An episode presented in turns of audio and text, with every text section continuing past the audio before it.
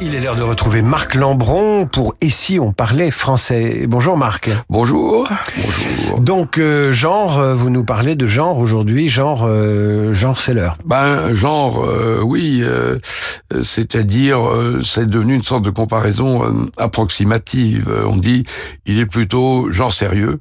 Euh, pour dire il est plutôt du genre ou du style ou du type sérieux. Je l'ai croisé genre 14 heures. Il était genre 14 heures quand je l'ai croisé. Bon, euh, un tissu genre velours. Euh, il m'a répondu genre j'en sais rien.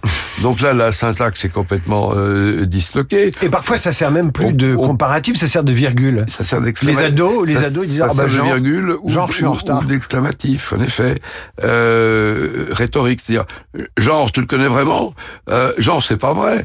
Bon, alors genre c'est l'équivalent de pas possible à ce moment-là de sans blague, de blague à part, ou de sa forme populaire blague dans le coin, plutôt que genre.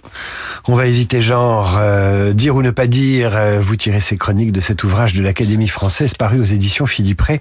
À très vite. À bientôt. Oui, d'ailleurs à très vite ça se dit pas.